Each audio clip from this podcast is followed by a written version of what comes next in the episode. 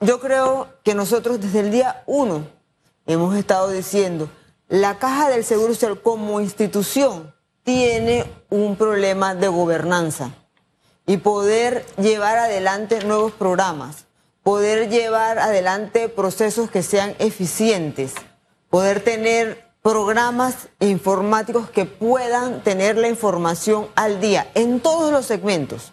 Pero esos son temas que no pueden ir a través de un proceso burocrático como ha sido hasta el momento.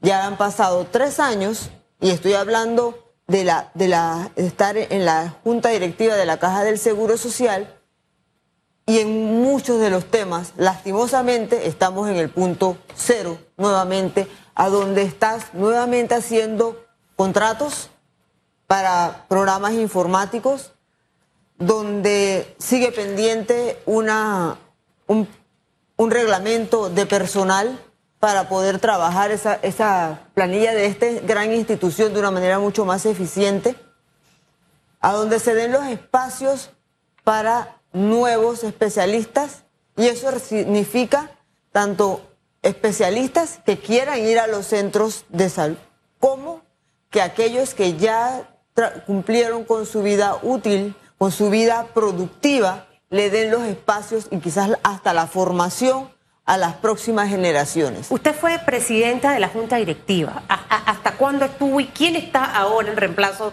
de Aida Michelle de Maduro?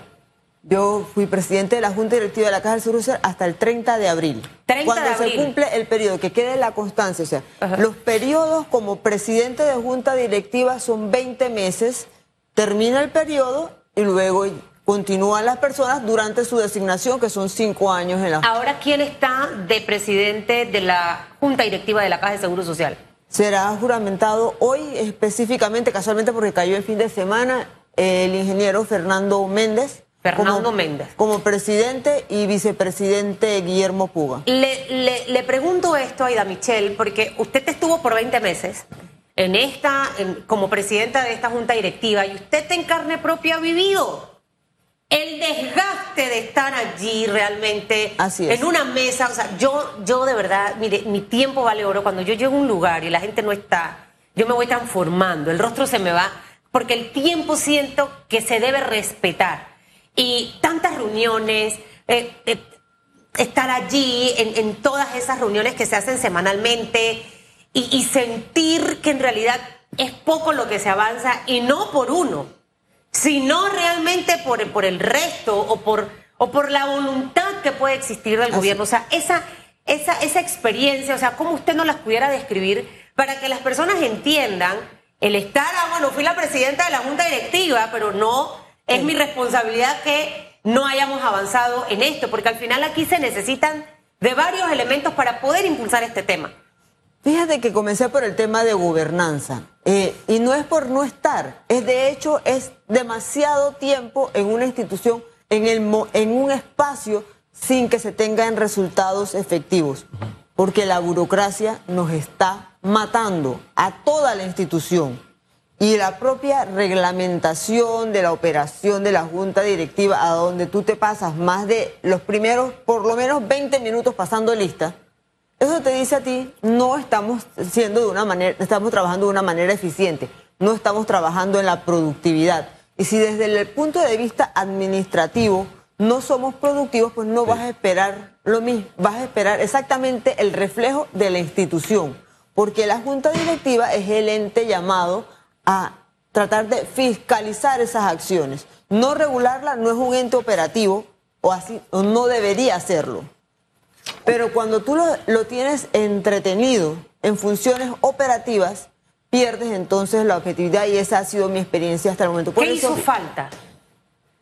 muchísima más institucionalidad. Primero que si tú eres un ente que vas a dictar políticas, pues tienes que dedicarte a dictar políticas. No puedes diversificar el tiempo en también ser un tribunal de segunda instancia, en ser quien designa cuáles son los medicamentos que va a tener la institución, porque viene un director y te dice, bueno, esta es la serie que vamos a incluir en nuestro... Y está bien que haya una organización que haga eso, pero eso no es una, un rol de una junta directiva trabajando un tiempo de una manera eficiente. Justo esa ha sido la postura de CONEP, quien ha mencionado que la Caja de Seguro Social, específicamente la Junta Directiva, debe reformar el tema de la gobernanza.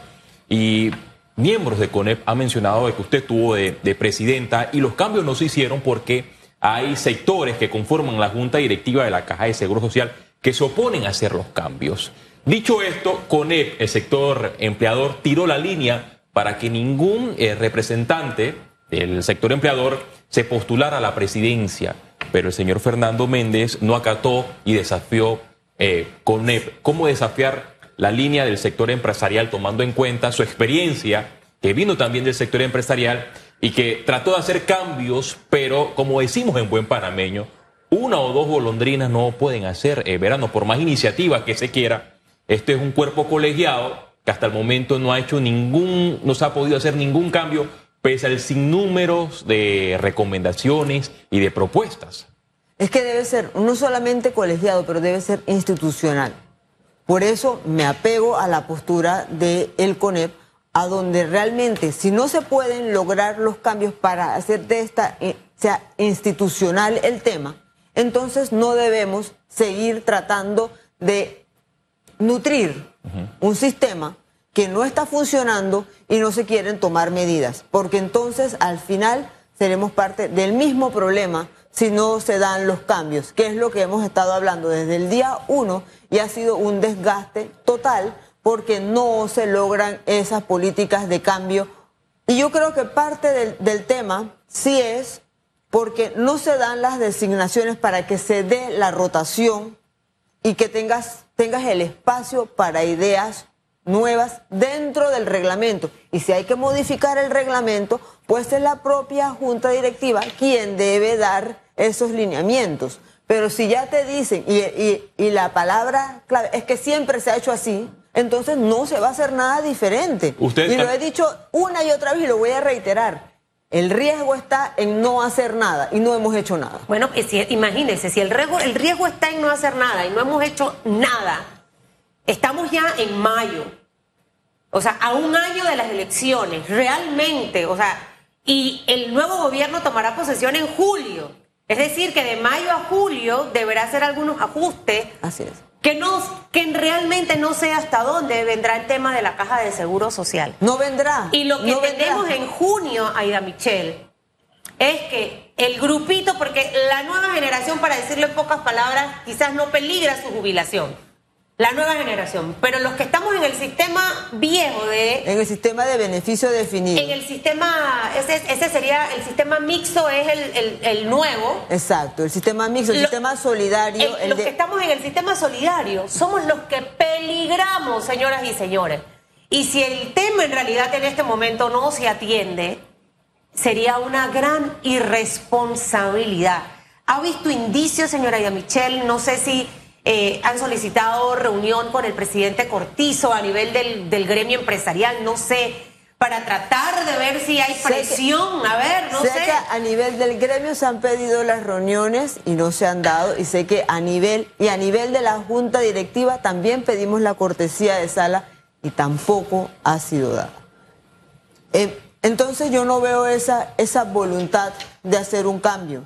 Yo tengo que reiterar, concluido el periodo como presidente, ese mandé, mandé cinco cartas como presidente de la, de la Junta Directiva solicitando al presidente de la República la designación del tercer actuario, que al día de hoy seguimos sin respuesta. Eso fue en el mes de agosto del año pasado. La última carta. No, esa fue cuando se mandó la primera, Ajá, ¿y la última cuándo se mandó?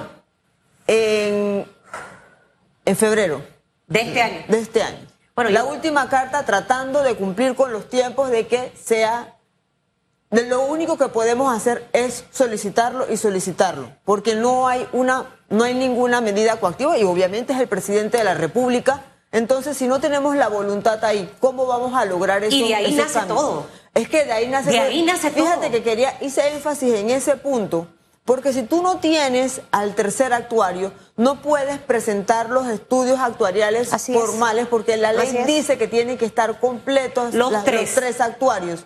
Y, si, y ellos son los únicos que pueden hacer las primeras corridas para los traslados de las reservas hacia el programa de IBM. Imagínese que en la época del presidente Juan Carlos Varela, en un momento tuvimos los tres después de tanta insistencia, pero se demoran tanto en pagarle que una prefirió eh, irse porque ni el contrato ni siquiera estaba firmado. O sea, yo creo, porque este tema Pero en realidad no es de la caer en el mismo tema. Fíjate que nada más, nada más rapidito para que no es caer nuevamente en el mismo tema. Pero lo hemos Porque hecho. en ese periodo se tomaron, en eso, a donde tenías los tres actuarios, por eso es que hiciste corridas del 17 en adelante. Pero luego perdimos Y la luego ya se perdió. decidiste, no quiero que sigan Por eso, esto. señora Aida Michelle, yo tengo que ser responsable y decirlo. Este es el problema de la caja de seguro social.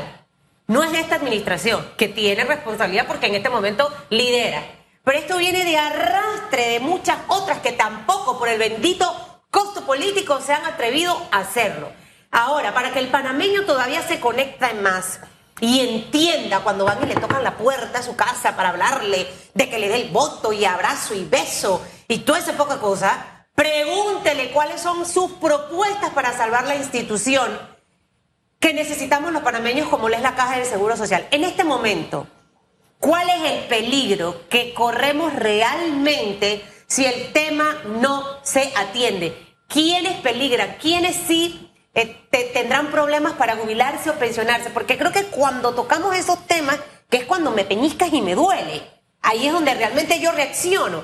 A ver si la población realmente entiende que este es un problema que tenemos que prestarle atención absolutamente todos, las clases Todos. sociales de este país.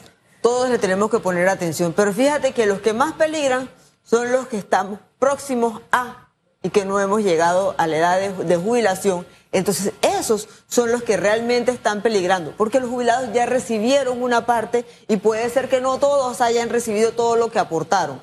Pero la realidad es que como está estructurado el programa y que no se cumplió desde un inicio con lo que se había planteado en la reforma, que era un Sí. aporte mayor del Estado para esa estabilidad, no se dio, se redujo el número a los 140 millones que fue avanzando de manera gradual y resulta que ahora eh, en los próximos se acaban las reservas ¿Hasta de la qué año institución. están garantizadas las, las reservas? Para, a, a buen entendedor, más sencillito. De acuerdo. O sea, yo tengo 46 años y para que usted sepa, a mí todavía me faltan, ¿qué? 10 años.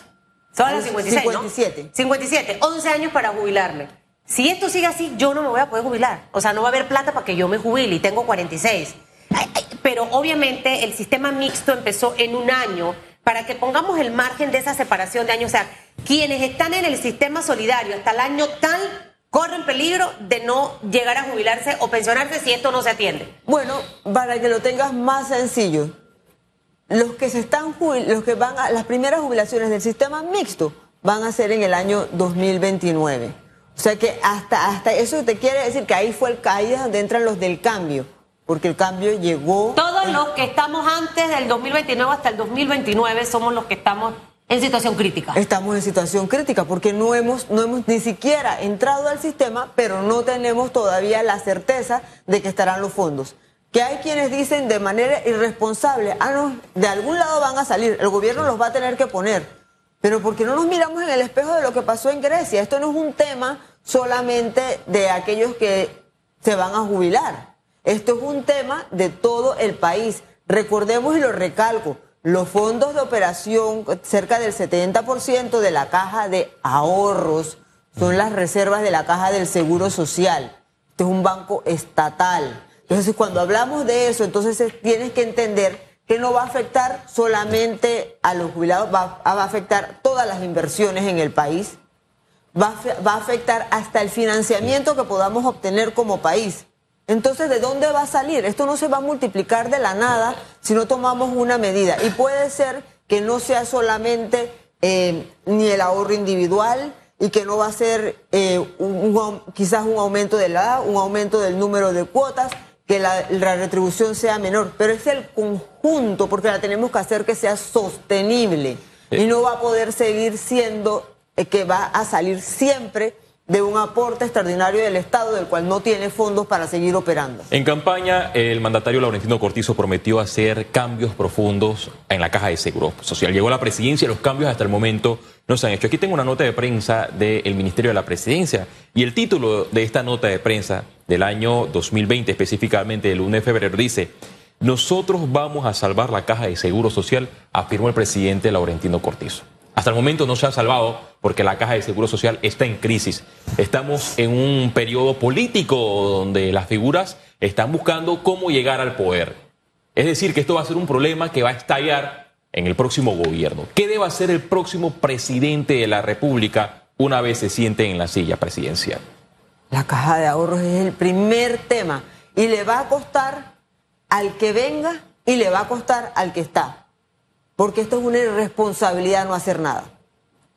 Seguir eh, pensando que no vamos a tomar ninguna medida paramétrica, me parece, bueno, y entonces, ¿de dónde salen? Porque los aportes entonces tienen que salir de nuevas inversiones. Pero si no haces ninguna modificación, hablemos de fondos frescos que no necesariamente son de las multinacionales que ya están en el país, porque esos fondos no son suficientes. La, la, la única... No son suficientes y, y, en cualquier momento las multinacionales pueden no estar aquí. Nosotros necesitamos una constante de las contribuciones que se van a hacer al sistema. La única medida sería las medidas paramétricas, no hay, no existe otra fórmula para rescatar la crisis de seguro social. Acabo... Y, y, esto se lo pregunto porque cuando uno le habla, uno habla de, de, de medidas paramétricas, eh, los sectores sociales de una vez pitan, eh, protestan, anuncian que van a cerrar vías, porque ellos tienen otras fórmulas para salvar la caja Por de Por eso hice la observación, no pueden ser de las multinacionales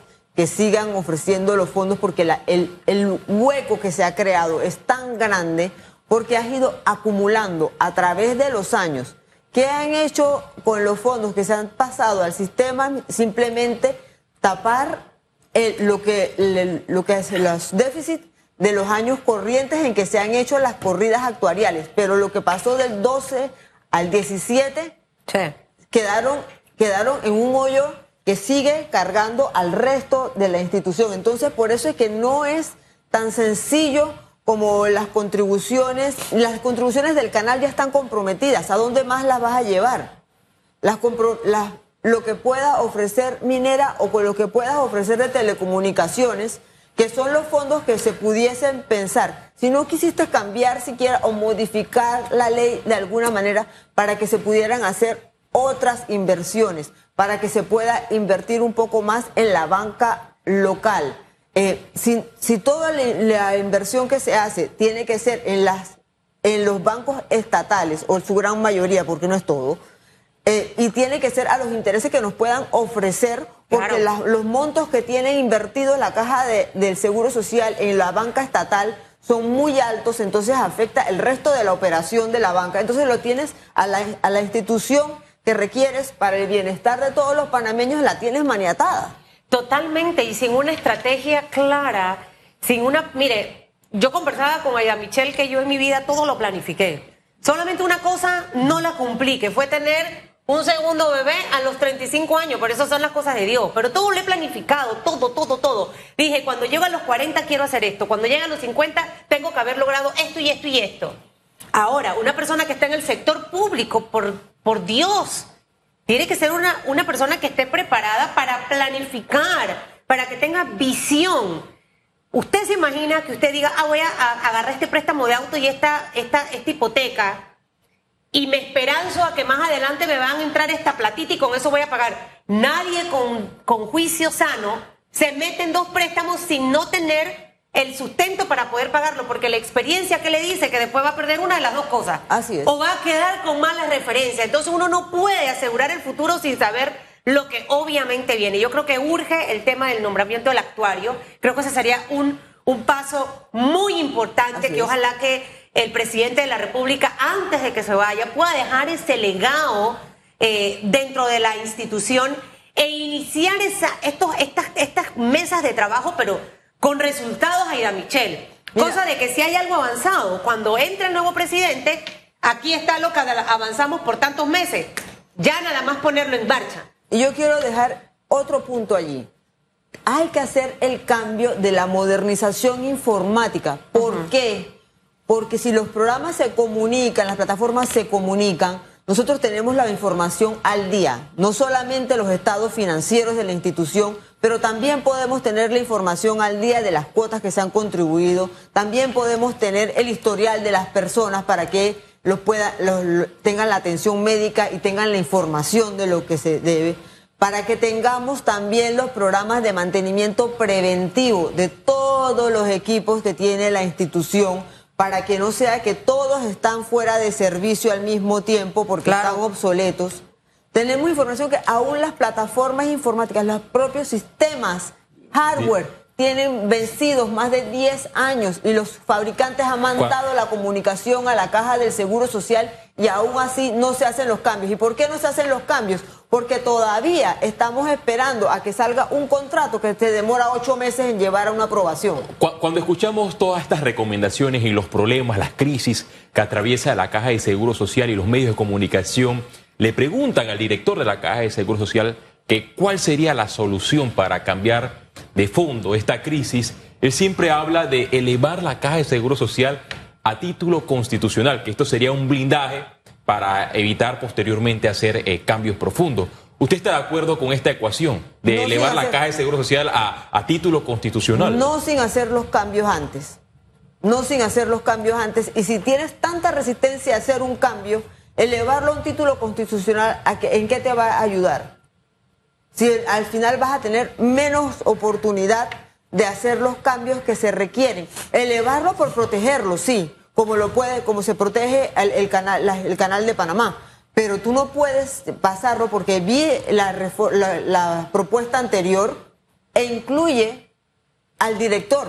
Tú no puedes incluir al nombramiento del director en un título constitucional. Eso tiene que ser variable. Uno de los puntos también donde se le ha cuestionado a la Caja de Seguro Social es que ha sido un cuartel eh, de invierno para los políticos con relación a las botellas. Cuando usted estuvo de presidenta, en su gestión, ¿hubo alguna iniciativa para hacer auditorías, para saber quiénes de verdad están eh, cumpliendo con sus labores, para depurar a aquellos funcionarios que en efecto eh, forman parte de este engranaje de botellas donde reciben un, un salario puntualmente, los 15 y los 30, pero no están yendo a, a sus puestos de ¿Te trabajo? acuerdas que inicié hablando de un reglamento de personal? Sí. Bueno, es que es importante que tengas ese reglamento para que cada las funciones estén mucho más específicas, para que tú puedas hacer más que una auditoría. Porque si tú tienes un reglamento y lo que te dice que lo único que tienes que cumplir es que tú llegues a la hora estipulada, porque ahí sí hay una sanción, y que te retires a la hora, pero no, no, no mide productividad,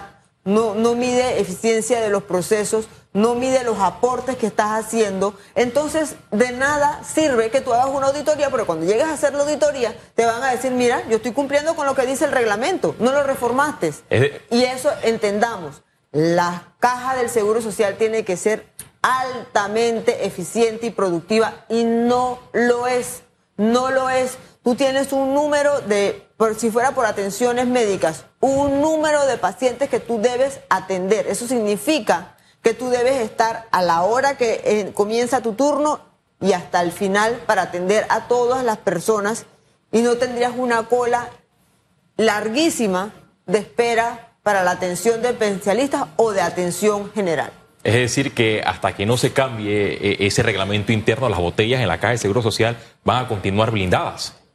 Sigues protegido porque es casi imposible sacar a una persona después que cumple su estabilidad en la institución, ya se pueden sentar porque no hay una manera de ese, ni siquiera de un relevo generacional. Así es. Entonces, Pero esto, por esto eso nada más no, diría yo que debe ser en la caja del Seguro Social. Esto Ah, debe ser en es. todo el sector público, Feliz Antonio. O sea, así como a Chutupu entra aquí a las 6 de la mañana y tiene que marcar, y hay de que no entra a las 6, le viene el descuento. Y si, y si es un colaborador cons- que constantemente llega tarde, va a venir una amonestación verbal primero, luego va a venir una amonestación por memorando, y al final usted sabe lo que va a ocurrir, que es la salida. Al final, el modelo del sector privado, señora ese mismo ejemplo, nada más use ese mismo ejemplo. Y ese ejemplo es apelable y apelable y apelable y apelable y llega a la junta directiva. Eso que dijiste, solamente llegar Bueno, tarde. aquí no hay apelación de nada. Si a Chutupu no cumple, a Chutupu se va. Así de simple. Y, y al final, eh, creo que los que estamos en el sector privado y hemos tenido la experiencia de estar un par de meses en el sector público, nos damos cuenta de ese cambio cultural de trabajo que existe, porque yo estuve en alcaldía un año y tres meses, en el chip del colaborador del sector público. Ah, no, es que este lo nombró, a mí no me importa, le descuenta si llegó tarde. Podré ser mala. ¿Eso no es ser malo? No, No. eso es cumplir la norma. Al final, lo que necesitamos es que todo el que está en el sector público cumpla eh, con su horario. Llegue cuando tiene que llegar, termine sus tareas y demás. Esa gente que va nada más cobra o que la- ya ni siquiera tienen que buscar el cheque. Se le acredita en el banco. ¿Qué es eso? Hay que trabajar duro, así de simple. Señora Ida Michelle, que le vaya bien. Ojalá que el señor presidente de la República, que sé que es un hombre que está comprometido con los temas sociales, eh, aligere ese nombramiento del actuario. No sé de quién depende que se nombre el actuario, pero usted písele los callos a quien tenga que pisarle para que esto pueda avanzar. Eh, creo que tenemos que ser positivos pragmáticos y me parece que esta es una, una decisión que con voluntad puede ayudar muchísimo para seguir con ese, con ese camino al futuro de la Caja del Seguro Social. Que tenga una excelente semana. Gracias igualmente, la comenzamos con mucho positivismo y ojalá... Y rodéese de gente adelante. positiva y buena gente, Aida Michelle, porque acuérdense que se les puede pegar la